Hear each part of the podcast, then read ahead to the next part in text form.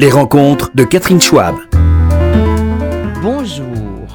Bonjour aujourd'hui à mes deux invités, puisque j'ai la chance d'avoir euh, Béatrice Agenin, grande actrice euh, de la comédie française et qu'on a vue euh, partout. On va le développer, à la télé, au cinéma et sur scène actuellement. Et Arnaud Denis. Bonjour qui est acteur et metteur en scène, producteur également, et d'ailleurs, Béatrice, vous êtes aussi metteur en scène à vos moments perdus, on va dire.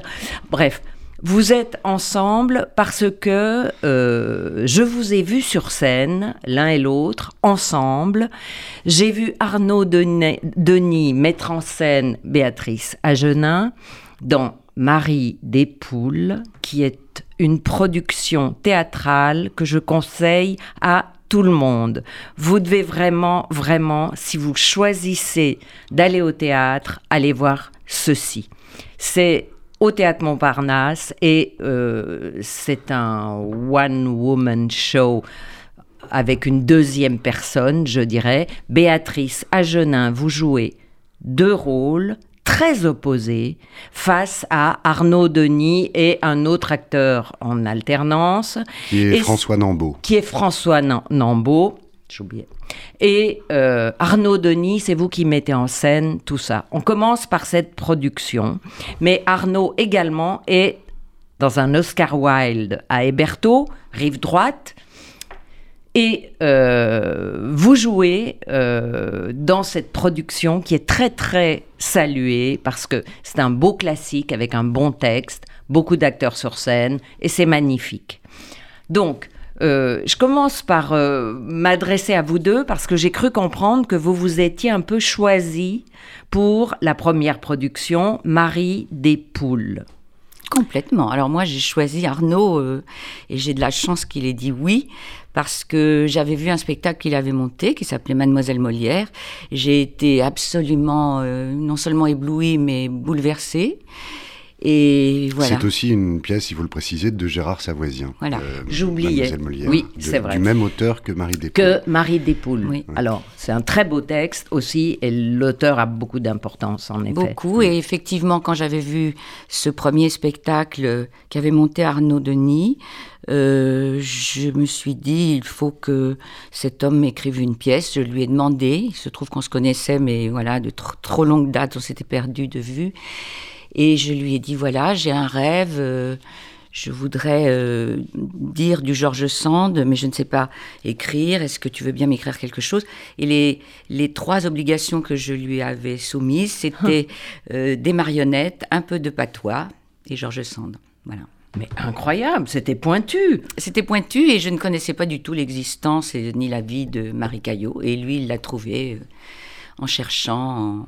Donc c'est vous, Arnaud, qui avez trouvé l'existence réelle de cette femme Non, non, on parlait bien de Gérard Savoisien, là, on parlait de l'auteur. Ah, d'accord, Gérard euh, Savoisien. C'est une sorte de précommande qu'a mhm.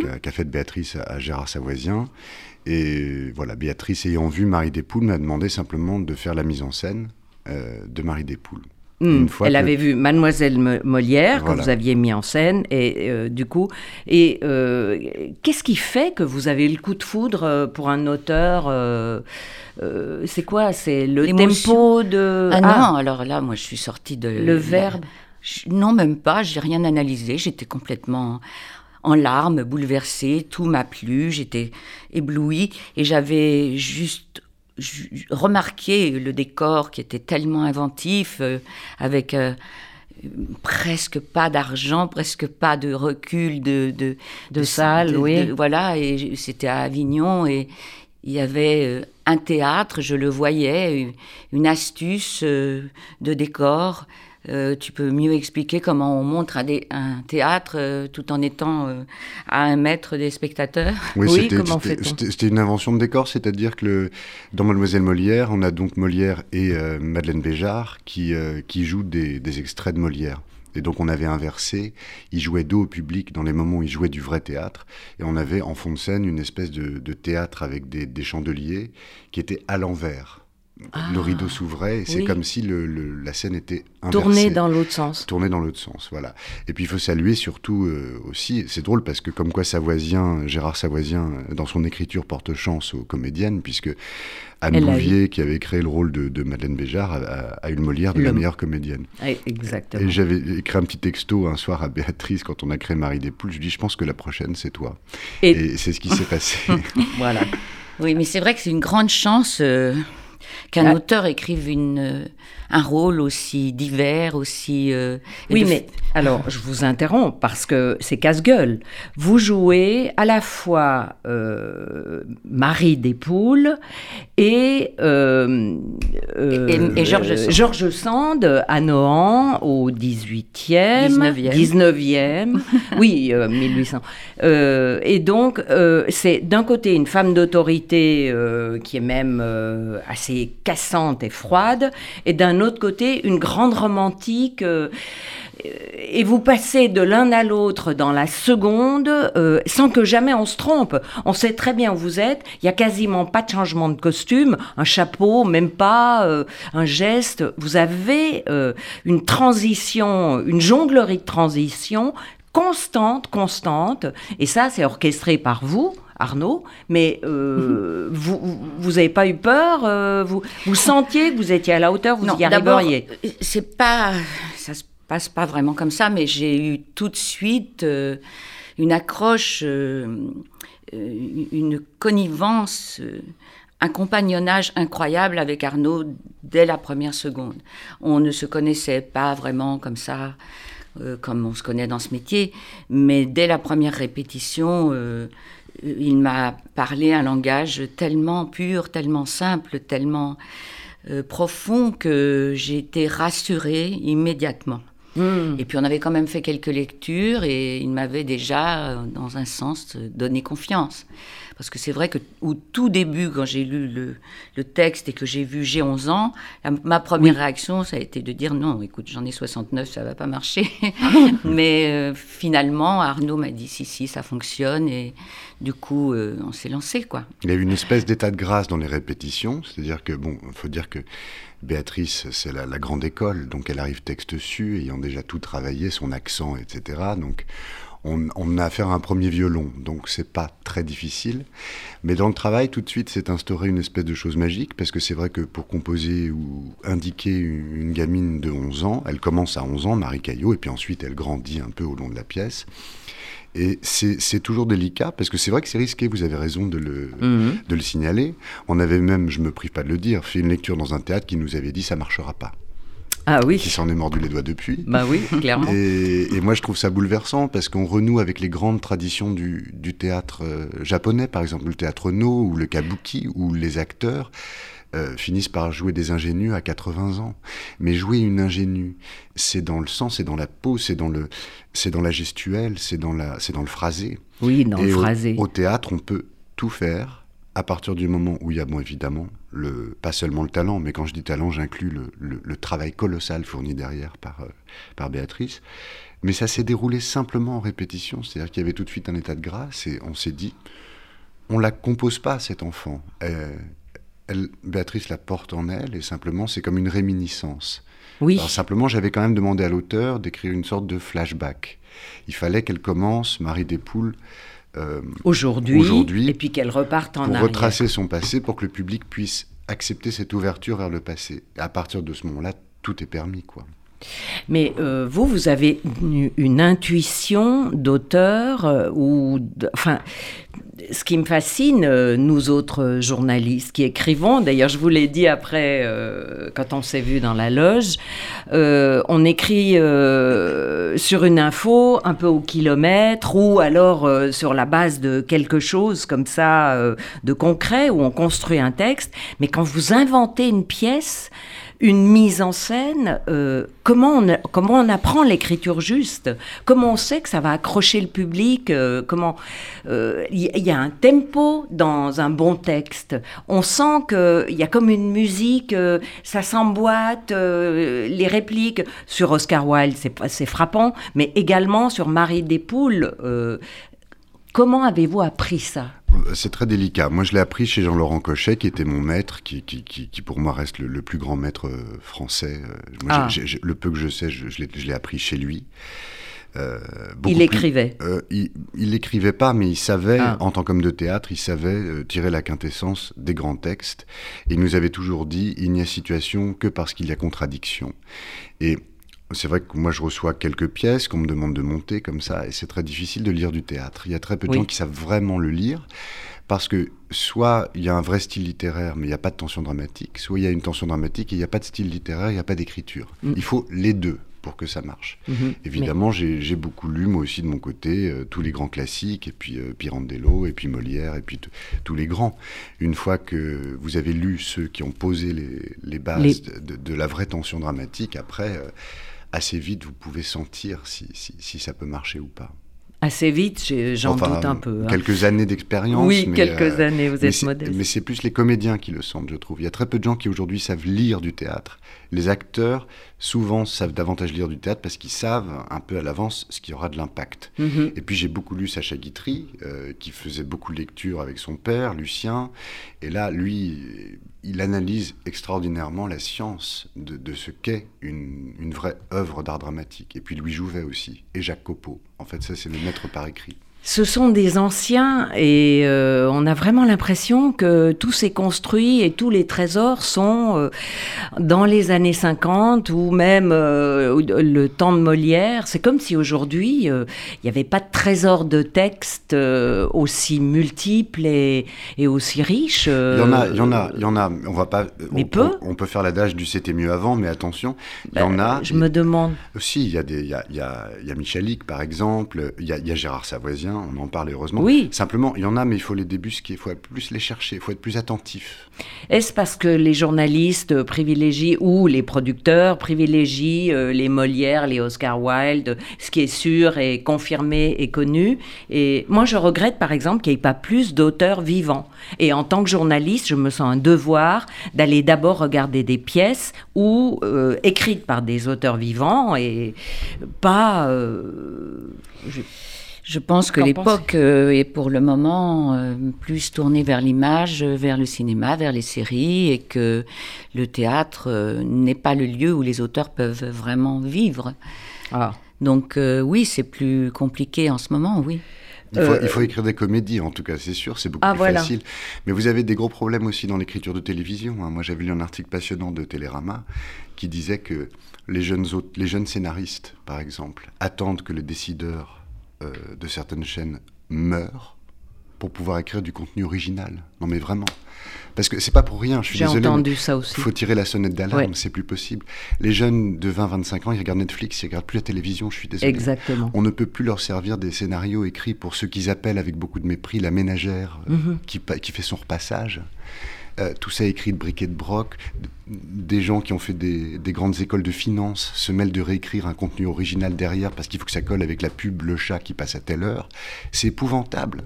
Alors qu'il y a un fourmillement de scénaristes jeunes qui veulent apporter du contenu original. Et il y en a. Oui. C'est juste qu'on les étouffe, on les brime avec des, des, statistiques, d'audience, trucs comme ça. Et si on continue comme ça, ça va se casser la gueule. Ça n'est pas possible. Absolument. Et Netflix a cet avantage. Bon, c'est un géant, il y a toute la finance et tout, mais ils donnent leur chance à des jeunes et ils donnent leur chance à des gens qui emportent un contenu original, audacieux et euh, on peut plus continuer sur ce format, je le dis, j'en suis certain, et ça vaut pour le théâtre. On peut plus continuer sur ce, ce format complètement avec des œillères comme ça où c'est tout le temps les mêmes, euh, oui. les mêmes formules. Oui, et complètement has-been et niais et qui n'intéresse plus personne. C'est l'occasion de parler de la comédie française, euh, pardon, mais euh, donc Béatrice Agenin, vous avez été sociétaire et vous en, vous en êtes retirée. Je crois que vous y étiez de 79 à 84. oui, c'est ça, 74 à 84, j'avais signé pour 20 ans et je suis partie au bout de 10 ans parce que j'avais l'impression que,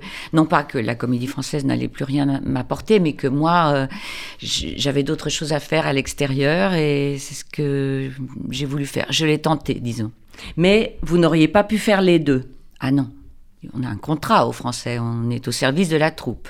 En exclusivité Oui.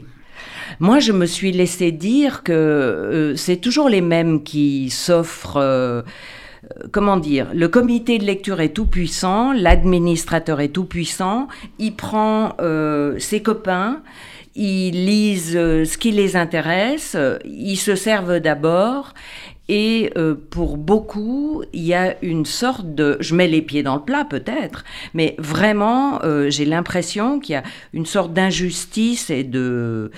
Euh, d'autoritarisme injuste euh, à la comédie française maintenant, qui fait que pas mal de jeunes s'en vont assez vite, et d'autres qui ont de, grandes valeurs euh, sont mis de côté et peu exploités. Alors, d'abord, je n'y suis plus depuis 35 ans, donc je peux vraiment pas faire... Vous quand même avoir des contacts encore avec tous ces gens-là oui, mais ça, c'est comme n'importe quel groupe humain. Il y a forcément des préférences à certains endroits. Il y a forcément euh, des gens qui sont plus sensibles les uns aux autres. N'importe quelle troupe a comme ça des influences. Mais je, ne, je pense depuis un moment que euh, il y a un renouveau dans la troupe et que, franchement, euh, tous les acteurs ont leur place, ils sont estimés, ils travaillent beaucoup. Et je n'ai pas l'impression que ce, qui a été autrefois est, encore de, mise aujourd'hui ah. dans la troupe. J'ai pas l'impression. Ceux qui vous ont dit ça, ils avaient peut-être des raisons de le dire.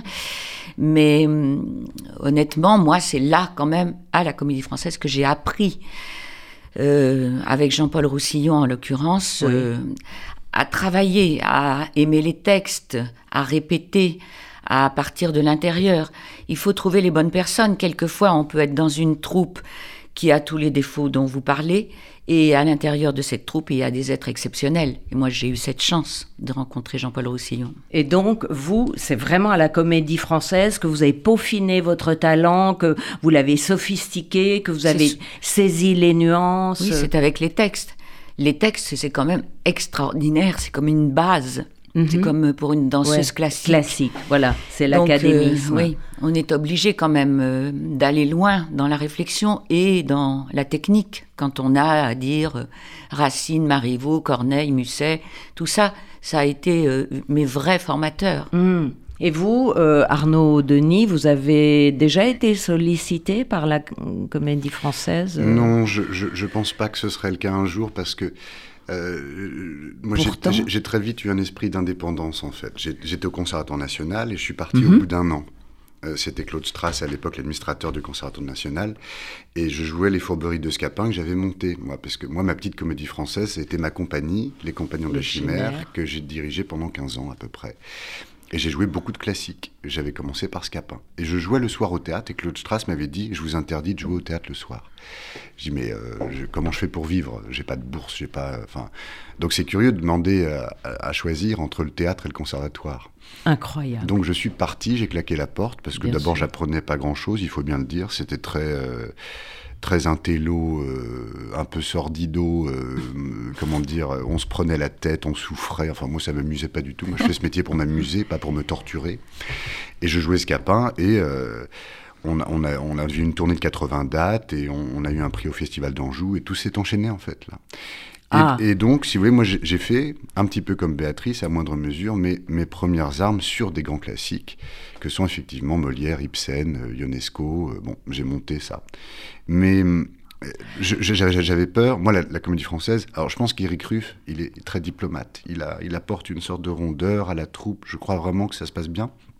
Après, c'est une question d'autorité aussi. Euh, il faut imposer euh, sa volonté à des sociétaires qui ne sont pas toujours faciles. Oui, mais je, crois que, bien sûr, et puis c'est très compliqué parce qu'ils sont nombreux, et puis tout le monde ne peut pas jouer des grands rôles tout le temps, donc j'aimerais pas être à sa place.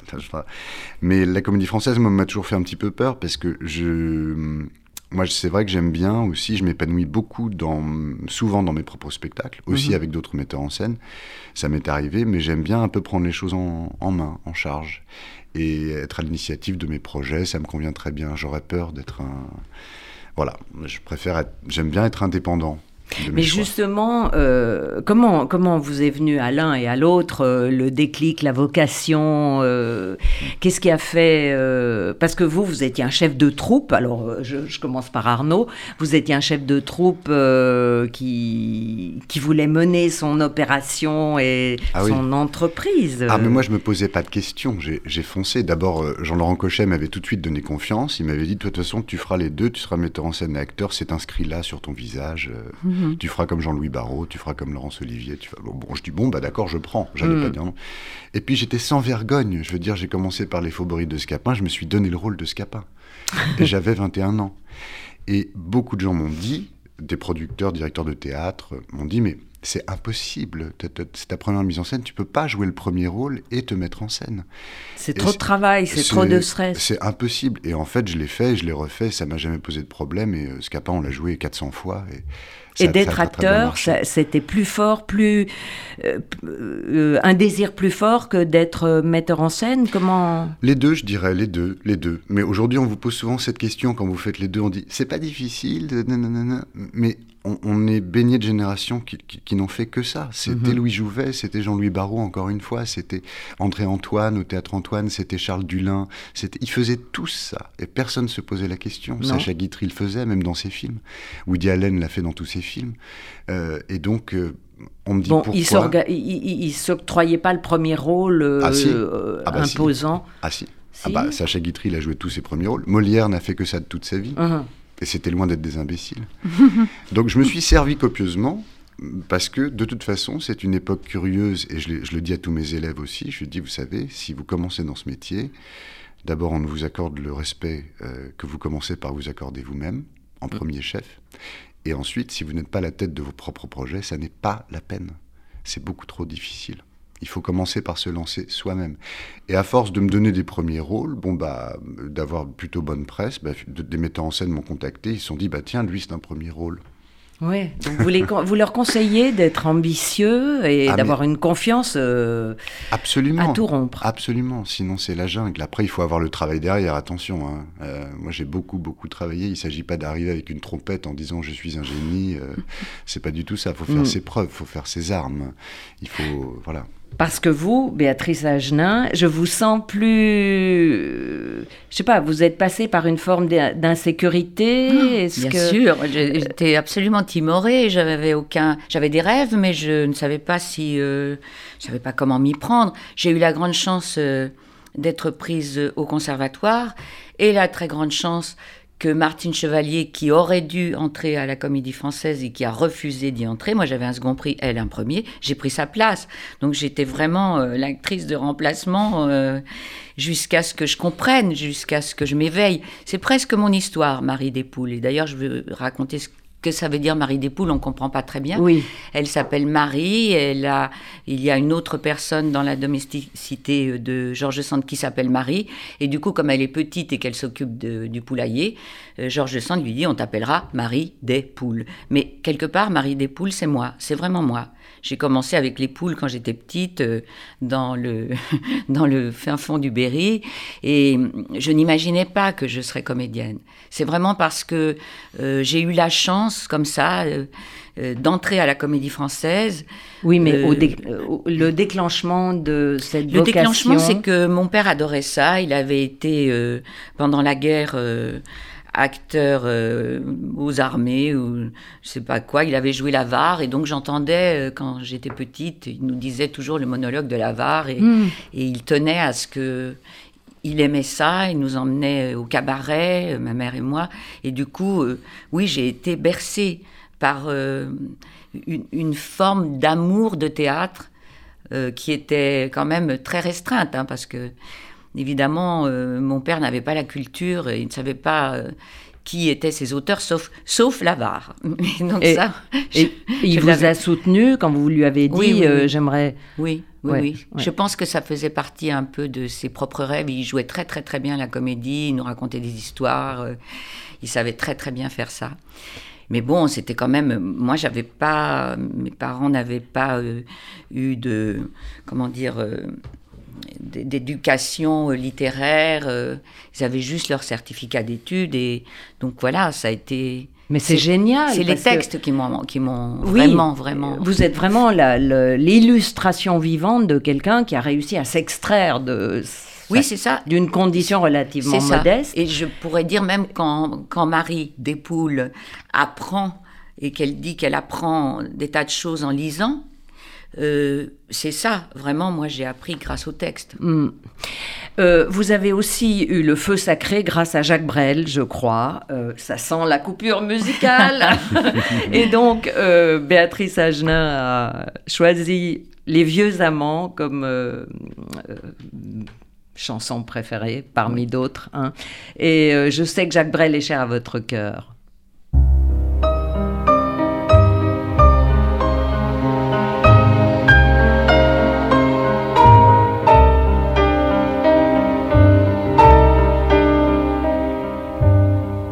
Bien sûr, nous eûmes des orages.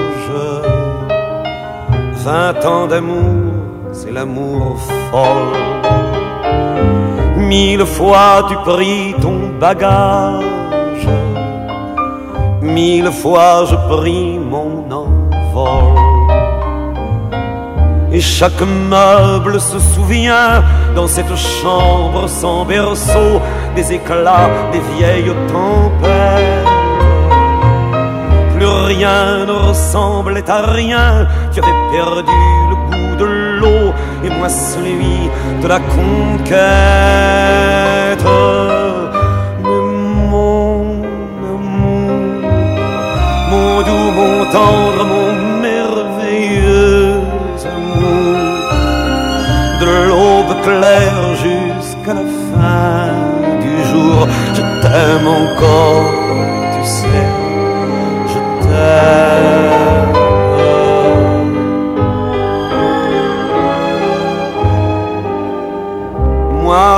sais tous tes sortilèges, tu sais tous mes envoûtements. Tu m'as gardé de piège en piège, je t'ai perdu de temps en temps. Bien sûr tu pris quelques amants, il fallait bien passer le temps, faut bien que le corps exulte.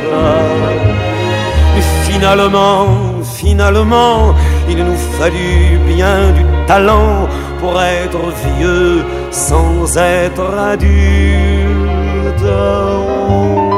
mon amour, mon doux, mon tendre, mon de jusqu'à la fin du jour. Je t'aime encore, tu sais, je t'aime.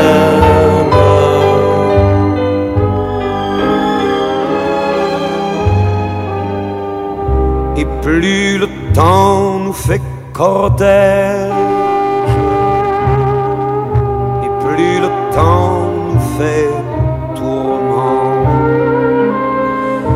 Mais n'est-ce pas le pire piège que vivre en paix pour des amants?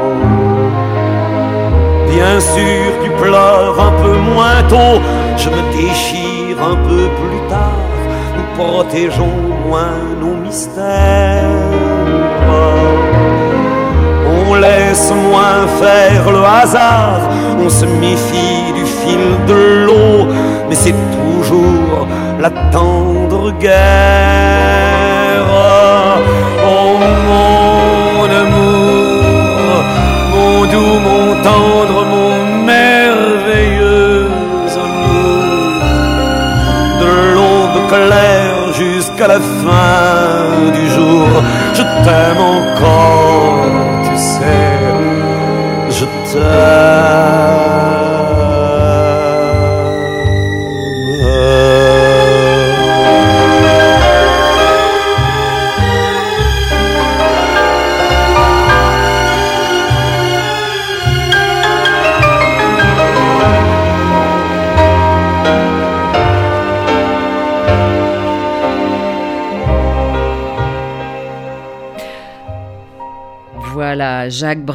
merveilleux. Alors, choisi par Béatrice Agenin et Arnaud Denis, mes deux invités aujourd'hui, acteurs et metteurs en scène actrice et acteur, et, vous-même, Béatrice, euh, je crois savoir que vous avez aussi fait de la mise en scène un peu, oui, non? Oui, oui, absolument. Euh, j'ai monté un... D'abord, j'ai monté Les Femmes Savantes.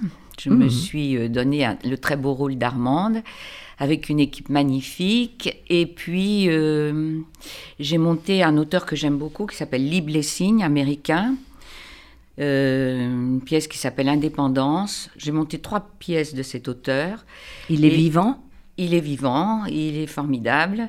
Et puis j'ai monté aussi à la Comédie Française un cabaret Barbara avec les acteurs ah. du français qui chantaient Barbara.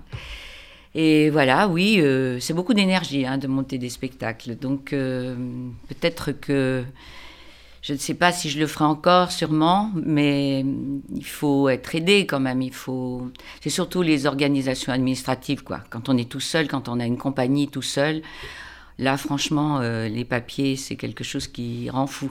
C'est vrai. Arnaud, comment faites-vous? Vous, vous avez votre compagnie et vous arrivez à gérer l'administratif, l'autorité, euh, l'artistique? Moi maintenant, j'ai eu une compagnie pendant 15 ans. Maintenant, c'est moins le cas parce que je, disons que je lance plus des idées et j'ai la chance d'être entouré par... Euh, par quelques producteurs qui me font confiance et mm. c'est plutôt eux qui prennent en charge. Et là, pour Marie Despoules, je salue euh, quand même l'initiative de, de Jean-Claude Houdinière, Thibaut Houdinière et Fleur Houdinière, qui, qui sont euh, les producteurs de... Les, patrons de théâtre actuel, atelier théâtre actuel. Et, la DAMI. Et la DAMI, absolument. Qui est un, organisme qui soutient les acteurs, les metteurs en scène et qui a, nous a énormément aidés. Ce sont eux qui ont permis, en fait, qu'après une première lecture, Marie Despoules devienne un spectacle. Voilà. Donc, euh, moi, je m'occupe plus d'administration maintenant, euh, mais on a eu la chance, sur Marie Despoules, d'être soutenu par, par des producteurs qui ont cru dès le début. Mais alors, ces producteurs, ils mettent leur argent, comme un producteur de cinéma, ils empruntent à la banque euh, sur leur propre nom et leur projet, comme pour un appartement hypothéqué. Ils hypothèquent la production future et euh, si jamais ça foire, ils doivent tout rembourser. oui, ça c'est sûr. Je pense pas qu'ils empruntent de l'argent parce que c'est quand même Atelier Théâtre Actuel, c'est une grosse structure qui a beaucoup de spectacles, donc ils font des tournées partout en France, en Suisse, en Belgique, ah, dans les Donc ils ont de la trésorerie. Voilà, et disons que sans doute, j'imagine que quand il y a quelques spectacles qui marchent pas, et c'est compensé par ceux qui marchent très bien, et voilà, ils s'arrangent. Hmm. Mais quelquefois, on met son propre argent, pardon. Euh, nous, nous sommes coproducteurs, euh, mon mari et moi, et pour le moment, on ne gagne pas d'argent puisque c'est tellement compliqué là après le Covid. Mais donc, euh, oui, on met son argent. Pour les femmes savantes, euh, j'ai voulu hypothéquer mon appartement. Et ah. j'ai été soutenue par mon mari et beaucoup plus tard, euh, je lui ai dit, mais tu te rends compte, c'était de la folie. Et beaucoup plus tard, il m'a dit, on, ne l'aurait pas fait, je t'aurais arrêté avant. Mais il m'a donné, comment dire, la permission de le croire. C'était déjà formidable. Mais euh, parlons du confinement, des confinements et de ces problèmes euh, financiers. C'est très très sérieux parce que je, je crois savoir que pendant un an et demi, certains acteurs sont retrouvés dans la misère véritablement. Bien sûr. Euh, vous avez des exemples autour de vous, vous savez, parce qu'on on a dit qu'on touchait un minimum minimum, que le, le statut euh, des intermittents du spectacle permet de toucher 70% de son, sa moyenne, en gros mais tous ne la touchaient pas, euh, si j'ai bien compris. Oui, parce qu'il fallait faire un certain nombre d'heures. Nous, on a eu cette chance que dès qu'on déconfinait, hop, on a rejoué Marie des Poules. On, l'a ah. repris entre les confinements, euh, hmm. un mois et demi entre les deux confinements, et puis hop, il a fallu se reconfiner. Se reconfiner. Voilà, mais c'est une question de nombre d'heures, effectivement. Si vous n'avez pas 507 heures, vous ne pouvez pas. Euh, et donc, c'est vrai, mais il faut le souligner, c'est une exception culturelle française et en plus, l'État a beaucoup aidé les théâtres privés, beaucoup. Ah. Et en plus, il y a eu un report de la fameuse date anniversaire, c'est-à-dire que ça a été reporté. Là, en janvier, il y a eu deux reports. Donc honnêtement, par rapport aux Anglais, par exemple, qui n'ont pas fait de théâtre pendant un an et demi mhm. et qui ont tous fini garçon de café, ou, euh, enfin c'est terrible quoi. À Londres et à Broadway pour les Américains. À Broadway. C'est terrible. Même Boris Johnson avait dit, euh, il avait fait faire des affiches à Londres. Euh, avec une danseuse en mettant changer de métier. Ça a circulé. Ils ont fait une parodie de cette affiche-là avec Boris Johnson en tutu en disant euh, Cher Boris, changez de métier vous-même. Bravo. Mais, Eh oui. Mais nous, en France, on a beaucoup de chance. Donc là, moi, je. Alors, je sais que ça. Je dis ça parce que moi, je, je sais pas que je, je me considère comme, je nous considère comme privilégiés parce qu'on travaille d'arrache-pied aussi. oui. Euh, le fait de jouer à Montparnasse dans une grande salle, c'est pas tomber tout cuit comme ça. C'est aussi des résultats d'années et d'années de travail. Mais euh, moi, je veux pas faire le râleur parce que je, je- je trouve que en, en termes de culture, ce qui a été fait, euh, c'est quand même une exception culturelle française. Il Mm. faut le saluer. Il faut le saluer. Euh, tout de même, vous disiez les acteurs qui devenaient garçons de café, ils ne pouvaient même pas devenir garçons de café, puisque les bah oui. cafés étaient fermés aussi. Vous avez raison. Donc, euh, je, je crois que. Puis pour les musiciens, oui. été dramatique. Je veux Oui. dire, moi, j'ai lu des, des articles, des, des- des- j'ai des connaissances euh, qui vendaient leur instrument, qui faisaient des livraisons de repas à domicile. Enfin, Moi, c'est ce que j'ai entendu des aussi. chanteurs d'opéra qui, qui étaient. Enfin, mais vraiment, ça, ça, ça, Des- ça a été très dur. Oui, C'est des très musiciens qui se sont suicidés parce qu'ils perdaient leur date et qui n'en pouvaient plus. Bon, bien sûr, là, on est devant quelque chose qui nous a tous dépassés, qui Ouais. fait partie du vivant et qui, et qui fait partie de l'aventure aussi euh, que, que nous que nous sommes d'accord pour continuer Oui. à, à découvrir. Mais alors, pour continuer sur ces questions euh, économiques euh, et parler de production, est-ce qu'aujourd'hui, et c'est ce que je crois comprendre quand je vous écoute Arnaud Denis, pff, il, euh, il faut mettre en route euh, sur tous les tableaux, y compris sacrifier éventuellement son- ses premiers cachets pour pouvoir mettre en route une production, éventuellement se mettre à écrire si on est acteur, éventuellement euh, travailler une mise en scène euh, si on a une idée. Euh, le métier a changé au sens où il faut être Bien multicarte à ce point-là? Ah, le métier a changé. Quand je l'ai commencé, moi, il y avait beaucoup moins de demandes, beaucoup, enfin, beaucoup moins d'acteurs, beaucoup moins de monde, beaucoup de gens qui allaient au théâtre. On a quelque chose en France qui est malheureux, c'est que depuis une soixantaine d'années, il y a un théâtre privé et un théâtre public, alors que quand moi j'ai commencé, j'ai vu des acteurs extraordinaires jouer du Paul Valéry euh, et euh, on était dans du théâtre populaire. Donc euh, Ouais. euh, oui, beaucoup de choses ont changé. Alors maintenant, c'est vrai que si on veut y arriver, il faut pas attendre derrière son téléphone. Il faut, euh, il faut proposer, il faut avoir des idées, il faut être son maître. Ça, c'est sûr. C'est certain, le, le théâtre déjà ne produit plus ses propres vedettes depuis euh, un bon bout de temps. Là, vous avez des très grands acteurs de théâtre qui se mettent à disparaître depuis un bon petit moment. hein.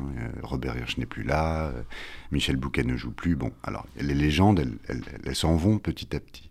Moi, j'ai un peu peur de, ce qui se passe parce qu'on on met sur scène de plus en plus des gens de télévision. Et ça, moi, ça me fait peur et ça me dérange. Ça me dérange, ouais. Moi, ça me choque. Ou des hommes politiques, d'ailleurs. ou Oui. des- on a l'impression que vous avez eu Dupont-Moretti, euh, Christophe Barbier, journaliste, euh, Michel Drucker, animateur. Mais pourquoi ne pas laisser? J'ai pas compris. Je les aime bien tous les trois, euh, c'est pas le problème. Vous euh, avez mais- Jean-Louis Debré aussi en ce moment. Jean-Louis Debré. Vous avez euh, Matt Pokora à la Madeleine. Bon, Oui, Matt c'est très bien, mais je veux dire que, bon, on va pas leur dire ne jouez pas, ce serait ridicule. Mm. voilà, mais c'est quand même un, artisanat avant d'être un art. C'est quand même un métier, ça se travaille. C'est pas. Il y a toute une technique derrière. Justement, on en parlait. Est-ce que euh, l'enseignement euh, est à la hauteur euh, Est-ce que les gens euh, font du, de l'improvisation euh, je veux dire, il faut un métier. Quand on, on- fait la différence. Quand on va voir Oscar Wilde ou Marie Despoules, on fait vraiment la différence entre une authentique actrice qui a mais vraiment une formation d'une épaisseur et un savoir-faire et une incroyable compétence avec euh, quelqu'un qui fait une espèce de one-man show en lisant à moitié ses papiers euh, ou quelqu'un qui n'a aucune épaisseur, qui donne pas vie au personnage. Donc, euh, Arnaud, expliquez-moi comment on enseigne. Vous m'avez dit que parfois, ceux qui enseignent sont jamais montés sur scène. Oui, vous avez beaucoup de. Bon, nous, après, j'ai pas la, la- la science infuse. Hein. Je suis pas, Oui, mais je- vous je- enseignez. Je, donne pas de leçons, j'enseigne. C'est effectivement pas la même chose. Ouais. Mais on a créé une école il, y a, sept ans maintenant qui s'appelle Le Foyer, et le qui, foyer. Est, qui, Est, rue de, de, Trévise, au théâtre Trévise. D'ailleurs, Béatrice Agenin vient régulièrement en tant qu'intervenante. Et le principe de cette école, c'est que ce ne sont que ceux qui enseignent sont que des comédiens qui pratiquent et qui jouent régulièrement sur scène. Vous avez aussi Pierre Forest qui vient de temps en temps. Vous avez, ce ne sont que des comédiens ou qui donnent des masterclass. On a reçu Nicolas Briançon ou Michel Faux, voilà. Moi, le reproche que j'adresse aux écoles de théâtre à, à Paris euh, en ce moment, c'est qu'il y a beaucoup, beaucoup de, de gens qui sortent, d'élèves qui sortent après trois ans de formation et qui se mettent à enseigner. C'est juste pas possible. Alors, si vous voulez, le métier est un peu euh, pris en tenaille entre des gens qui montent sur scène et qui n'ont qui ont plus ou moins jamais fait ça. Donc, on habitue le public à une certaine médiocrité, c'est dangereux. Parce qu'en fait, aller au théâtre, c'est plus un acte de, de foi, d'exigence de, et de passion où, on est nourri profondément. Ça, c'est une chose qui ne pourrait pas arriver chez les musiciens ou dans la danse, par exemple. Non. On tolère au théâtre. Et puis, ce qui se passe, c'est qu'il y a un glissement. Donc en fait, on va au théâtre comme on va au zoo, voir des acteurs en vrai, des gens qu'on a vus à la télé, on va venir les voir en vrai. C'est ça en fait, aller au théâtre maintenant. Comme on jetterait des cacahuètes à, à, un singe dans une cage. Moi, ça me pose problème parce que j ai, j ai, on est quand même garant. On a ça dans le sang en France. Il y a tout un accompagnement de la culture. Oui. Et ça creuse un fossé encore plus grand entre le théâtre privé et le subventionné. Et donc, euh, ne monte pas sur scène qui veut pour moi. Moi, je suis euh, un peu catégorique là-dessus parce que euh, c'est le résultat d'une vie de travail. Voilà. Et quand vous Alors, voyez Béatrice Agenin sur scène, on se rend compte Alors, que c'est le résultat d'une vie de travail. Si vous parlez juste- français, il y a euh, justement quand même aux Français des acteurs absolument magnifiques. Oui. Peut-être qu'ils ne peuvent pas tous avoir un grand rôle, mais il y a précisément une sélection d'acteurs. Ils sont tous exceptionnels et ils peuvent tout jouer. Et alors, un jour, tu m'as dit à propos de l'enseignement, tu ne sais jamais quel trésor va sortir euh, d'une personne que tu vois là qui a 20 ans et tu te dis, ben, il n'a pas encore, euh, il ne sait pas, etc. Et moi, j'ai envie de dire que ceux qui veulent travailler, il n'y a pas d'âge pour commencer. On peut prendre des cours euh, de comédie, de, de danse. Ah, pas la danse classique, évidemment, ça c'est impossible. Pour être étoile, il faut vraiment travailler tous les jours, tous les jours, ou être musicien, travailler 8 heures par jour, etc. Mais il arrive chez les acteurs des miracles, des rencontres. Et hum, si on s'y prend pas trop tard et si on a une exigence personnelle, on peut euh, vraiment sortir de soi des choses euh, magnifiques en travaillant, et même tardivement. Marie Despoules, je l'ai travaillée toute seule dans mon coin, euh, évidemment grâce à Arnaud et ses indications magnifiques, mais c'est parce que je savais qu'il fallait être virtuose dans ce rôle-là que j'ai travaillé tous les jours, tous les jours, tous les jours, tous les jours, pendant six mois, euh, toute seule dans mon salon. Et c'est fou, quand on vous entend parler, vous avez euh, une élocution parfaite, un verbe, vous portez naturellement la voix juste exactement.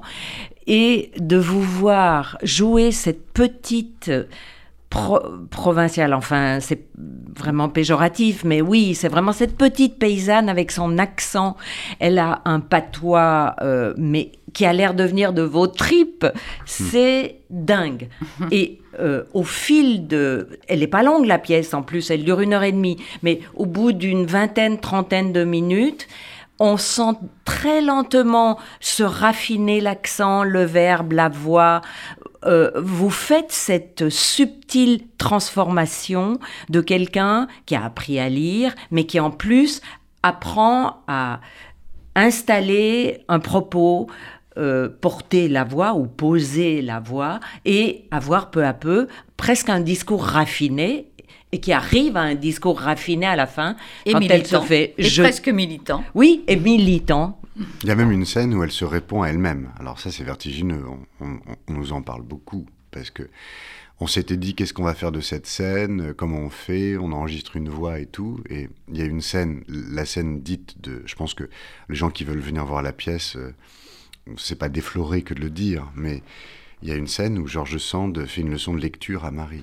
Et, et Béatrice se répond elle-même en passant de l'une à l'autre. oui C'est quand même, pouvoir faire ça, mais c'est fou dire que c'est un. Il faut dire aussi que c'est une pièce porteuse d'amour. Et ça, c'est quand même très très précieux. C'est-à-dire qu'il n'y a pas d'amant dans le tiroir. Il y a, non c'est, mais c'est euh, ça qui est génial euh, C'est- oui. c'est pas la niaiserie habituelle c'est Ouais. pas du marivaux enfin, c'est, euh, quelqu'un qui, apprend, découvre. C'est une gamine qui découvre Oui. euh, l'amour et qui le transmet d'une certaine façon, parce que, enfin, dans la pièce de Gérard Savoisien, c'est comme ça. Peut-être dans la réalité, ça n'a pas été ça, puisque cette petite a existé et qu'elle a été jetée euh, par Georges Sand au moment où elle a compris que son fils l'avait engrossée. Bon, voilà. Mhm.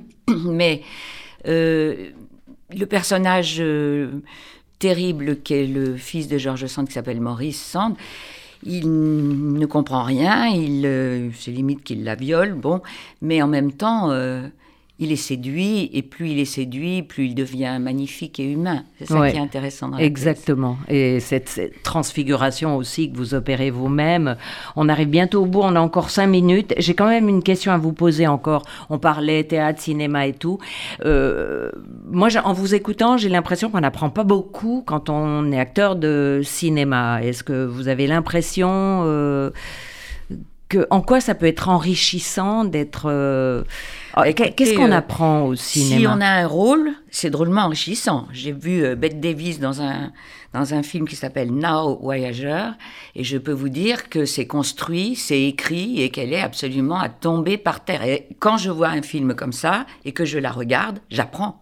Mhm. Et ou Gina Rollins dans Une femme sous influence, j'apprends. On peut avoir des rôles magnifiques. Et tu as eu l'idée de la petite maison euh, qui est ravissante sur le plateau en ayant vu euh, Hopkins, euh, redis-moi le nom. Anthony. Hopkins. Anthony Hopkins. Dans les vestiges du jour, oui. Dans les Oui. vestiges du jour. Donc tous ces acteurs sont des acteurs qui ont commencé par le théâtre et qui servent le cinéma grâce à leur grand talent. C'est construit, c'est écrit. Donc oui, on Mm. peut faire des choses magnifiques au cinéma si on a le rôle. D'ailleurs, tous les grands acteurs américains que que- que- qu'on adore euh, ont commencé par le théâtre. Euh, comme par hasard. Meryl Streep ou Al Pacino ou euh, tous les grands acteurs, euh, Philippe Seymour Hoffman, ils ont commencé par le théâtre. Oh, Et- Philippe Seymour Hoffman, le regretté Philippe Seymour Ouais, Hoffman. mais magnifique. Et... moi, je l'ai vu sur scène. Et J'ai vu, Oh, quelle chance. J'ai vu Meryl Streep à Central Park dans, dans La Mouette. Waouh. Régulièrement, ils interrompaient leur carrière de cinéma pour faire du théâtre. Mm. Et ça, je trouve que ça revient. Je trouve ça beau qu'on voit au cinéma des gens comme, comme Pierre Ninet ou comme Guillaume Gallienne qui sont des vrais acteurs de théâtre. Ça, on, en- on avait besoin de revenir à ça. Mais justement, en parlant des acteurs américains, euh, Béatrice, vous avez doublé pas mal d'actrices américaines. Et, et qu'apprend-on alors à doubler euh, ces... Bah, quand ils sont magnifiques comme Meryl Streep, euh, on, on apprend. euh, que c'est incroyable, quoi. Je- les heures, c'était un David, David Hare, je crois. Euh, oui, le texte, Euh, je crois que c'est un film de Stephen Daldry. Oui. Alors Ouais. ça, c'est des, c'est c'est aussi des films extrêmement profonds. Tous les publics peut-être n'ont pas envie de voir des choses comme ça extrêmement. euh, c'est presque du théâtre. Alors oui, quand on voit euh, les- la boucle revenir sans arrêt et qu'on les voit euh, à longueur de journée. On voit que rien n'est au hasard, que c'est pas de l'impro justement, que c'est vraiment extrêmement travaillé, tout. Donc, Donc c'est enrichissant. ah, bien sûr, ouais. bien sûr. Euh, Moi, je suis folle de Cassavetes. J'apprends, même en revoyant des films de Bergman, pour moi, c'est des grands auteurs. Donc, je ne suis absolument pas contre l'image. Je suis contre l'utilisation de l'image n'importe comment, justement, comme tu dis, pour la ménagère euh, un peu méprisée. Ça ne Oui. veut rien dire. Bon, cela dit, vous êtes très très bien dans les productions télé, Béatrice Agenin, euh, que ce soit une famille formidable ou Cassandre, euh, actuellement, euh, moi j'aime bien vous regarder et franchement, c'est c'est tout à fait honnête. euh, Oui, c'est très ça- bien, mais, je- je- on en a besoin d'ailleurs. On ne vit vraiment que Oui. grâce à la télévision, donc je ne vais pas cracher là-dessus. Mais Oui, c'est vrai qu'on n'a pas le texte qui nous élève, nous. Mais bien Non. sûr, euh, Oui. Bien sûr. Euh, Vous-même, vous envisageriez pas, euh, Arnaud, de- d'écrire pour la télé, par exemple, ou Euh, même de travailler pour eux Bah oui, je, je l'ai fait. J'ai fait un peu de télé. J'ai fait euh, Candice Renoir. Ou, euh, Ah oui. J'avais joué dans un, un très joli téléfilm de Gabriel Aguillon sur Max Jacob avec Jean- Jean-Claude Brialy. Ça, c'était un beau sujet. J'ai fait un peu de cinéma aussi dans, dans Yves Saint-Laurent, justement, avec, Oui. euh, avec Guillaume Gallienne. J'avais quelques scènes avec lui. Et j'aimerais me tourner Mais vers comme ça. Mais auteur ou metteur en scène, alors, c'est compliqué parce que on a besoin de 109. Euh, Je vous remercie, mais en fait, au théâtre, ça, ça va, pour moi, ça va vite. J'ai besoin que ça aille vite. C'est-à-dire, j'aime bien répéter un mois, deux mois. Après, hop, on se lance. Ouais. Vous savez, pour écrire produire, préparer un film. Il y en a qui mettent 5 ans de leur vie et ça tient une semaine à l'affiche. Alors là, on n'a plus qu'à faire une dépression, quoi. Moi, je préfère le rythme du théâtre et l'instantanéité du théâtre. Je ne sais mm. pas si j'aurais là tout de suite euh, l'envie de me lancer dans un long métrage. Pourquoi pas Mais c'est une telle bataille. On vient vous embêter. Il faut que ce soit un tel qui joue tel rôle, puis il faut changer telle chose dans le scénario. Euh, franchement, je salue et j'admire ceux qui portent leur film de leurs propres mains, parce mm. que ça demande un quart de vie. Oui, vraiment. Oui, vraiment bravo. Euh, bon, alors on dit que quand vous jouez le soir, comme vous deux, euh, donc Arnaud Denis qui assumait encore la mise en scène, je rappelle, on dit que euh, toute la journée est conditionnée par la représentation du soir et qu'on ne pense qu'à ça au moment où on se lève. J'ai bien compris que vous, vous vous levez vers midi, donc heureusement, euh, ça ne vous met pas trop de temps pour être Mais je rappelle donc ce que vous, euh, où on peut vous voir à Paris actuellement, Béatrice Agenin, Marie Despoules euh, au théâtre Montparnasse. Montparnasse, avec un texte de Gérard Savoisin et Arnaud Denis mise en scène de Arnaud Denis, qui lui-même joue deux fois par semaine avec vous. Car Arnaud Denis est également dans une autre production, parce qu'il double la mise, là, vu le confinement maintenant. Il met les bouchées doubles. Donc Arnaud Denis, l'importance d'être constant de Oscar Wilde à Héberto. Vous êtes acteur dans ce film-là, et après... Dans cette euh, pièce euh, dans cette pièce, bien sûr. Et c'est donc euh, de Montparnasse à Héberto que vous traversez Paris sur votre euh, voilà, je, scooter. Je, je, voulais absolument pas laisser complètement mon rôle et continuer absolument à jouer avec Béatrice parce que à cause des confinements successifs, on a été interrompu. Je voulais pas lâcher ça. Donc trois fois par semaine, je joue donc à 19h au théâtre Montparnasse, Marie Despoules, aux côtés de Béatrice. Ensuite, j'ai un mototaxi qui m'attend et euh, à 20h20, à la sortie, je prends le mototaxi et je vais jouer au théâtre Héberto à 21h, l'importance d'être constant. Avec notamment Evelyne Buil, Olivier Citruc, Delphine Depardieu. Oui. Voilà, je joue les deux spectacles. Ouais.